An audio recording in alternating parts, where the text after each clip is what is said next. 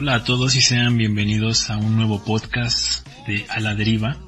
Eh, mi nombre es Ricardo, hoy me va a tocar estar solo con ustedes. Mitzi tuvo su semana de vacaciones, entonces yo me voy a encargar un poquito del podcast de, de esta semana. De la segunda semana del 2020 ya. Y vaya, qué primera semana, ¿no? Tuvimos. Yo diría que fue una de las más estrepitosas, más con, con, mucha actividad que tuvo impacto, ¿no? Fue, creo que, lo más sonado fue la posible tercera guerra mundial. Gracias a, a esas bonitas acciones, y digo bonitas le, en modo sarcástico, esas acciones que tomó Estados Unidos contra Irán. Este 2020 sigue en pañales prácticamente. Mucha gente ya está trabajando sus, sus objetivos, sus metas, sus propósitos para este año.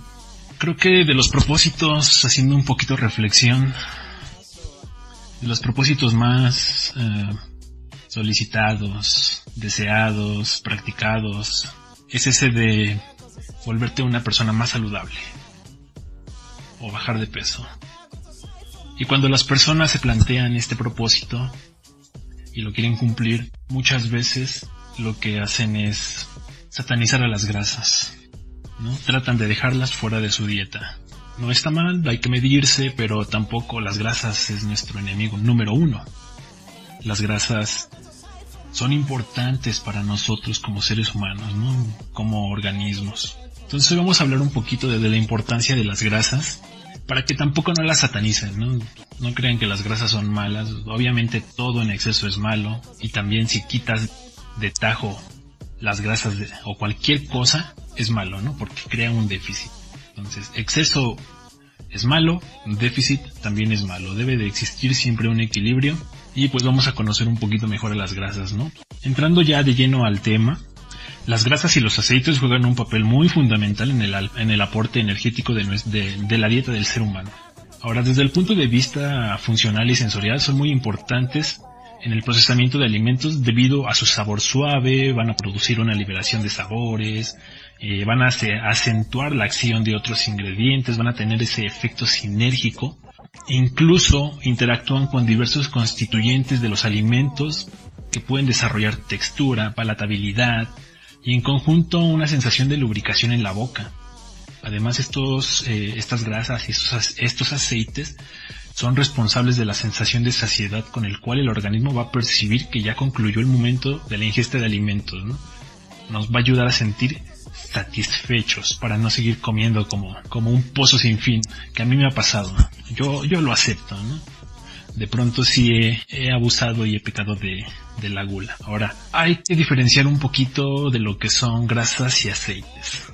Entonces, la distinción genérica entre ambos compuestos se hace en función del estado físico a la temperatura ambiente que se encuentran. Es decir, que los aceites a una temperatura ambiente van a ser líquidos, mientras que las grasas, por otro lado, a temperatura ambiente se van a mantener sólidas. Este aspecto es relativo ya que la temperatura ambiente va a variar en diferentes países, ¿no?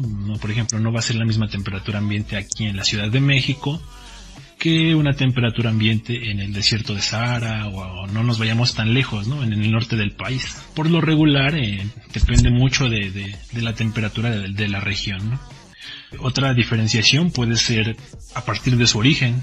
Pues por regla general se dice que los aceites provienen de vegetales o de animales marinos, mientras que las grasas se van a encontrar en tejidos animales, ya sea en bovinos, porcinos, incluso hay este un poquito de, de, en algunas aves, ¿no? Muy bien.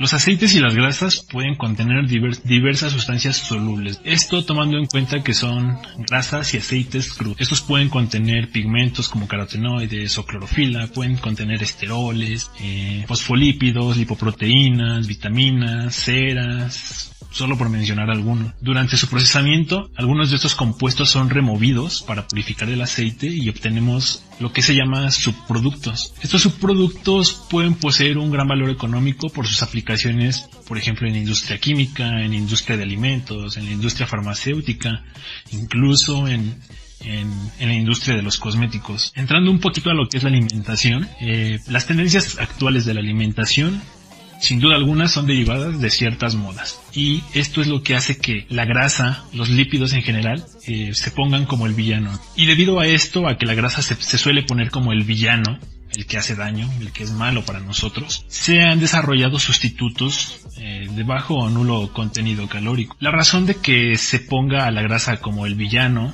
nos lleva a encontrar frecuentemente disponibles en el mercado una enorme variedad de productos anunciados como grasa cero y tienen una gran demanda. Podemos encontrar yogures, margarinas, helados, carnes frías, quesos con bajo contenidos de grasa o bien adicionados con sustitutos de grasa. El objetivo de estos sustitutos es disminuir la cantidad del aporte calórico, así como mantener o mejorar la calidad sensorial del producto y bajar los costos de elaboración a nivel industrial. Para hacer estos sustitutos de grasa, usualmente se usan almidones, gomas de extrina, eh, polisacáridos, proteínas, emulsificantes y esto ayuda de cierta forma a, compensar la funcionalidad que tienen las grasas en estos alimentos procesados. Algunos productos que se suelen usar con este fin es la olestra, aceite de jojoba, rafinosa, poliglicerol, lípidos estructurales, sorbitol. Y estos productos normalmente nuestro, nuestro organismo o no los puede digerir o los puede digerir parcialmente. De ahí viene que los puedas consumir, pero tu cuerpo no los va a absorber. Al no absorberlos, no los metaboliza y pues no puede almacenarlos, por decirlo de alguna manera, ¿no? Entonces, solamente van a ayudar a que el alimento cumpla con ciertas funcionalidades. Ahora, el éxito comercial de esta clase de alimentos se debe a que eh, se asocian con productos que previenen o ayudan a combatir la obesidad. Por lo tanto, son consumidos por individuos con este tipo de problema, así como también por personas sanas, ¿no? Entonces, alguien que, que digamos, entre comillas, cuida su salud, pide cosas eh, light, de dieta, ¿no? O bajo en grasa. El que existe este tipo de productos en el mercado, pues, pues va a favorecer su consumo, ¿no? Metiéndonos un poquito al tema fisiológico y nutricional, muchas personas quieren transformar su vida, ¿no? Y empezar a ser personas saludables.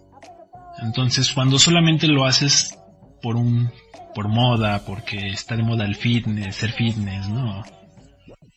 O de verdad quieres darle un cambio a tu vida, ¿no? Volviéndote una persona saludable, lo ideal no es cortar las grasas así excluirlas totalmente de tu dieta. Una definición de, por ejemplo, de un individuo saludable es aquel que lleva una dieta equilibrada y balanceada. Además, realiza frecuentemente ejercicio físico.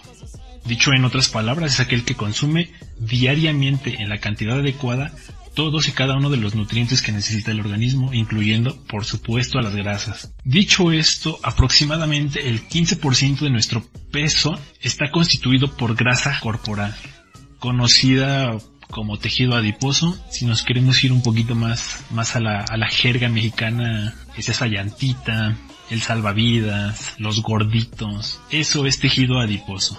Ahora, de ese 15% que debería tener una persona sana, la mitad se encuentra en el tejido subcutáneo, el 45% está distribuido alrededor de órganos internos de la cavidad abdominal y el resto se localiza en el tejido intramuscular, dentro de nuestros músculos.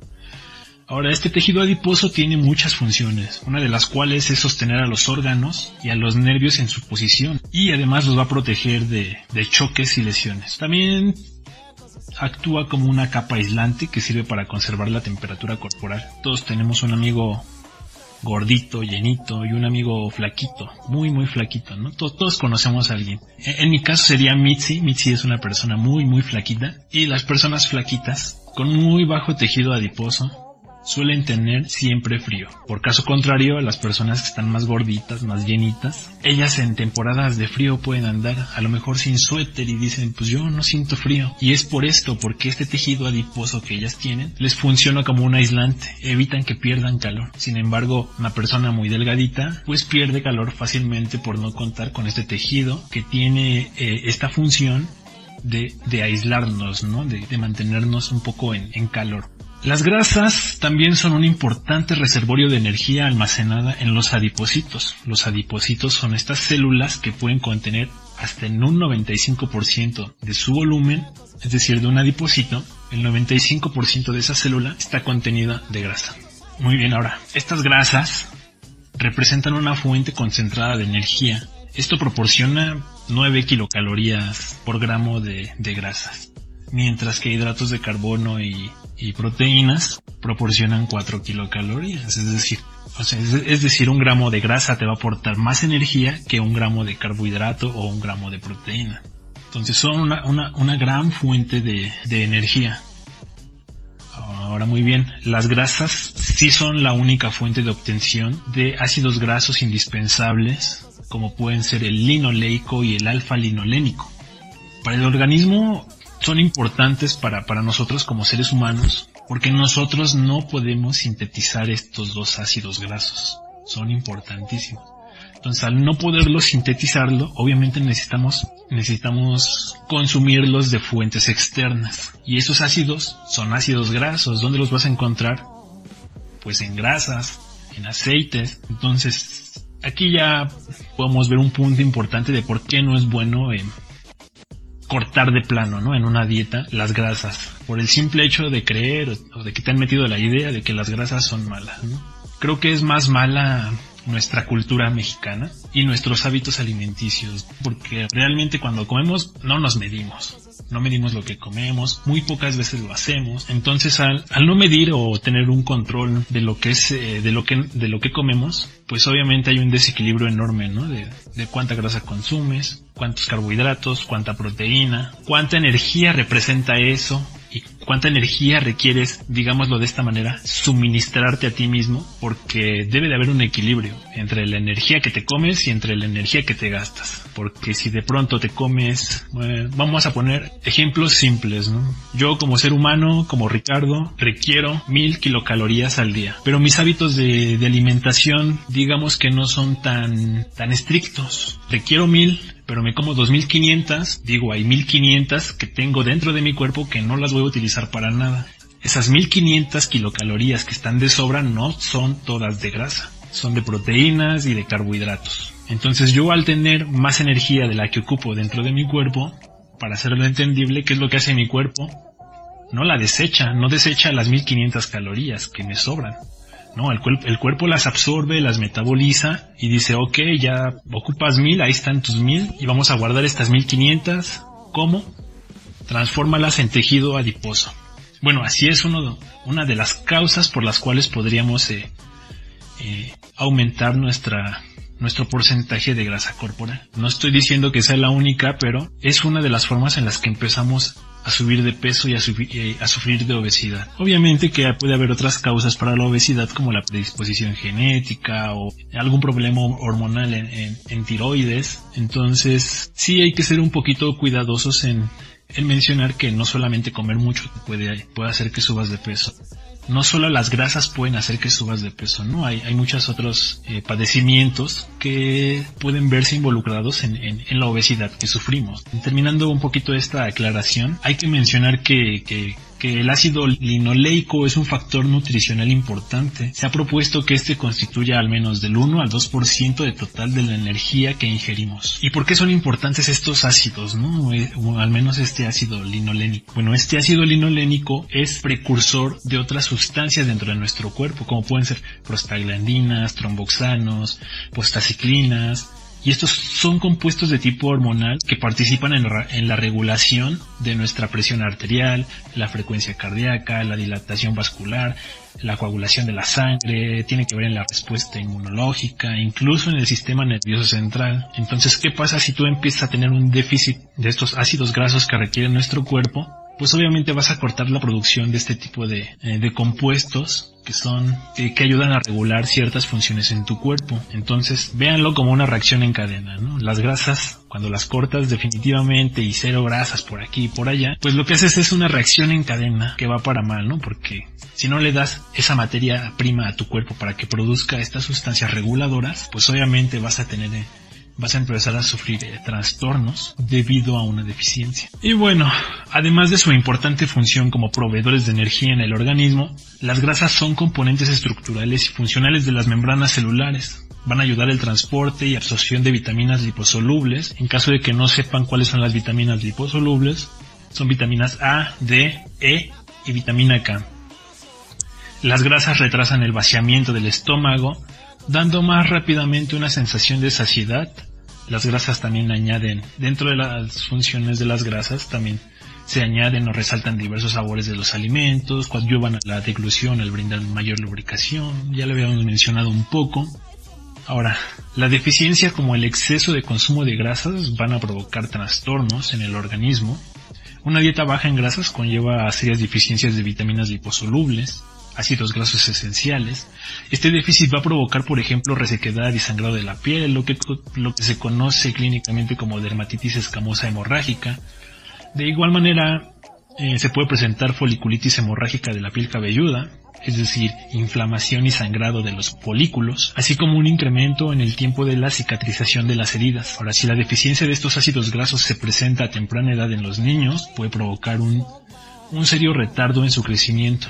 Por otra parte, una dieta excesiva en grasas puede causar obesidad, enfermedades tales como arteriosclerosis, que es la disminución del diámetro de las venas y de las arterias por disposición de grasas en las paredes de estas, hipercolesterolemia, que son niveles elevados de colesterol en sangre, hiperlipidemias, que se refiere a elevadas concentraciones de lípidos en sangre. Ahora bien, el hígado es el centro del metabolismo de los lípidos. Principalmente va a regular la concentración de estos en el cuerpo, además de que ahí se lleva a cabo la síntesis de triacilglicéridos, fosfolípidos, colesterol, eh, la desaturación de ácidos grasos.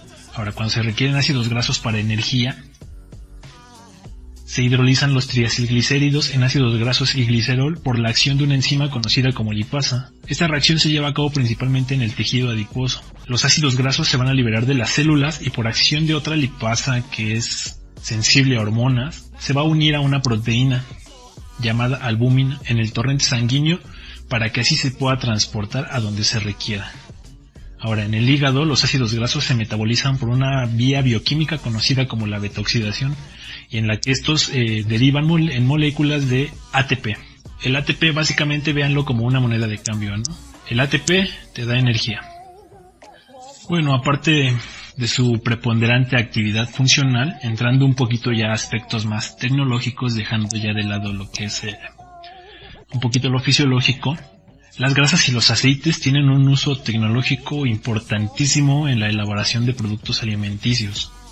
Solo por mencionar algunos ejemplos, contribuyen significativamente a la estructura de alimentos horneados por el atrapamiento de aire durante los procesos de batido. Ahora este aire permite la distribución tanto de los gases de fermentación como vapor de agua liberados durante el horneado, por lo tanto determina así el volumen final del producto horneado. Además proporciona brillo, lustre y apariencia superficial a otros productos como bocadillos, confitados y alimentos fritos. Para el caso de los embutidos, entiéndase embutido las salchichas, eh, los salamis, las grasas proporcionan las condiciones adecuadas para que se forme una buena emulsión con los otros componentes de la formulación y por lo tanto puedan ser moldeados, cocidos, madurados y sin que haya una pérdida excesiva de agua y de ingredientes hidrosolubles como proteínas, condimentos y sales e incluso vitaminas. Entonces una buena emulsión evita que haya ese tipo de pérdidas. Otro aspecto importante se tiene durante el freído de alimentos tipo botana,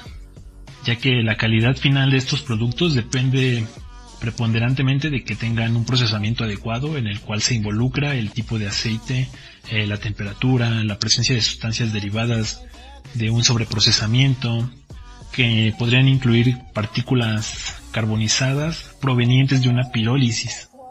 Eso modifica algunas propiedades sensoriales de aceptación como el color y el sabor final del producto. Asimismo, la calidad del aceite utilizado está directamente relacionado con la presencia de las sustancias responsables de la rancidez de los productos. Todos en alguna vez hemos probado algún producto que eh, sabe rancio, ¿no? Te llega, lo pruebas y, te llega ese, ese sabor rancio, incluso lo hueles y huele a rancidez. A mí me ha pasado con el chicharrón de puerco, cuando de pronto no, nos lo acabamos en casa, se queda almacenado después de varios días lo hueles y huele esa rancidez. Esa rancidez puede deberse a la oxidación de, de las grasas y los aceites. Y eso es lo que provoca ese mal olor y ese sabor rancio. Igualmente las grasas son fundamentales en productos lácteos como la crema, la mantequilla, los yogures o yogurts, los quesos incluso en la leche fluida. Al respecto, uno de los parámetros para clasificar una leche como preferente extra, es decir, que sea de mayor calidad, es precisamente el contenido de grasa butírica. Entonces aquí ya se está utilizando la grasa para saber la calidad de la leche. Si cuenta con tanto nivel de, de grasa esa leche, se podría catalogar como que es una leche de buena calidad. Ahora, la variedad y la cantidad de los constituyentes presentes en un aceite depende de diversos factores como el tipo, eh, la variedad del material oleaginoso del cual proviene, eh, su manejo, los procesos extractivos utilizados para, su obtención, así como las condiciones en el manejo del producto final, lo cual evitará su descomposición. Por otro lado, derivado de los procesos de refinamiento, entiéndase el proceso de refinamiento como la purificación de un aceite crudo a un aceite puro, se van a obtener varios productos y es uno de los más importantes los aceites líquidos comestibles, ¿no? Que es lo que se, quiere obtener al final de la refinación. Todos hemos eh, visto en el supermercado, en la tiendita, o hemos escuchado a alguien, ¿no? Que de pronto dice que, ay, consumo aceite de coco o aceite de girasol, ¿no? Bueno, los aceites pueden pueden venir de diferentes fuentes y estos se van a producir principalmente a partir de semillas como la soya, el algodón, el maíz, cacahuate, la canola, el girasol, eh, aceite de ajonjolín, de la semilla de ajonjolín, o también se puede extraer de frutos como la oliva, el coco, incluso de la fruta de la palma. Entonces las fuentes pueden ser varias. En el caso de, de, de, de estos aceites vegetales. Ahora, cada uno de estos aceites presentan además una serie de características físicas y químicas muy particulares. Por ejemplo, tienen la apariencia de un fluido transparente a temperatura ambiente, tienen un índice de insaturación, viscosidad, estabilidad a la oxidación, eh, temperatura de cristalización.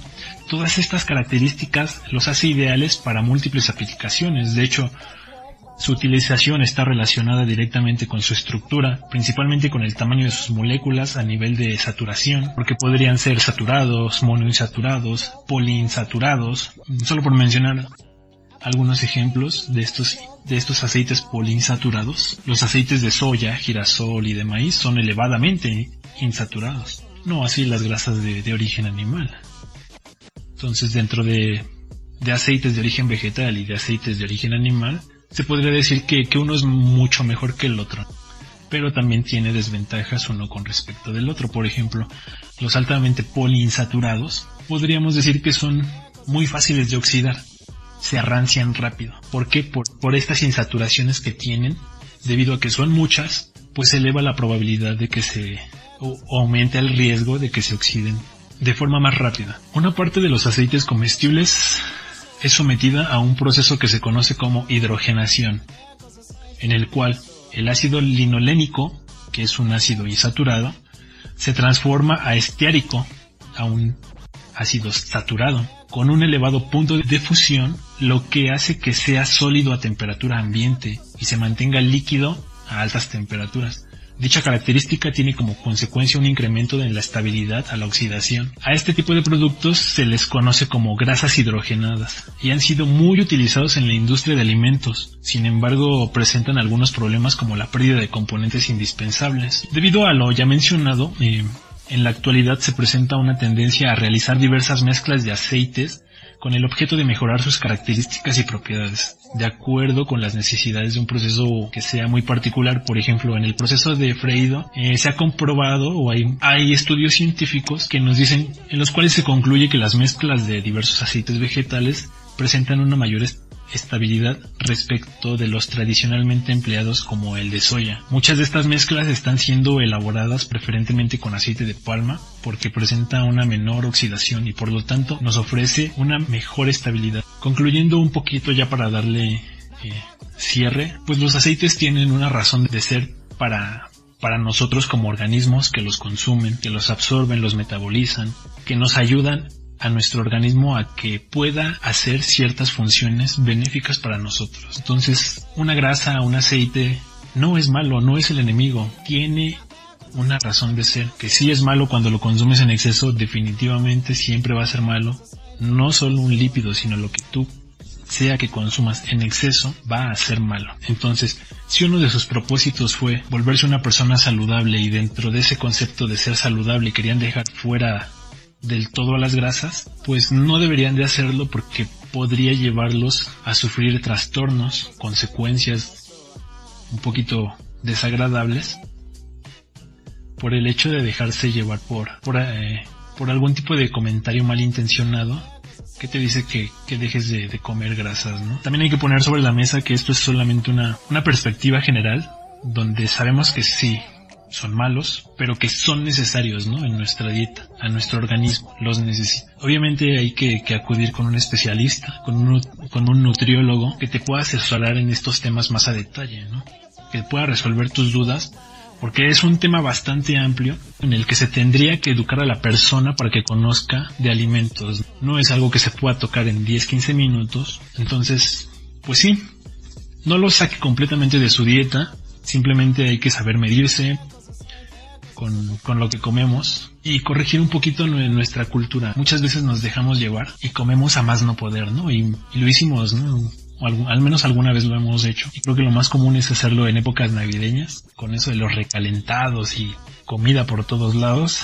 Entonces es algo que hay que, entonces ah, es algo en lo que hay que ser un poco más considerados, ¿no? Si lo que se quiere es llegar a ser una persona saludable, lo más recomendable es acercarse a un especialista y no dejarse llevar por estas modas, ¿no? Que de pronto te dicen, ay, es que no como gluten, nada, cero de gluten que lo mismo llega a pasar con, con las grasas, ¿no? Que dicen, no, las grasas son, son, son totalmente malas. Entonces, las grasas no son enemigas, de hecho son, podrían ser unas muy buenas aliadas si se puede medir y controlar de qué forma nos lo estamos comiendo. Pero bueno, así hemos llegado ya al final y pues ya, no queda en más que en cada uno de nosotros hacer una reflexión si de verdad es un propósito que queremos lograr en nuestra vida y tratar de informarnos un poquito más allá de la opinión personal, es decir, no me crean a mí tampoco. Si tiene el tiempo, investigue por su parte, hacer que sea un especialista y verá que las grasas no son nuestros enemigos. Pero bueno, hasta aquí lo vamos a dejar hoy.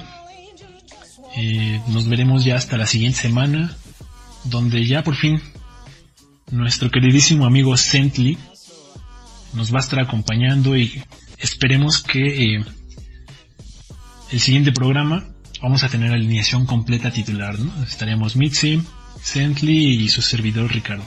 Esto fue a la deriva. Que tengan un buen día, tarde, noche o madrugada. Nos vemos.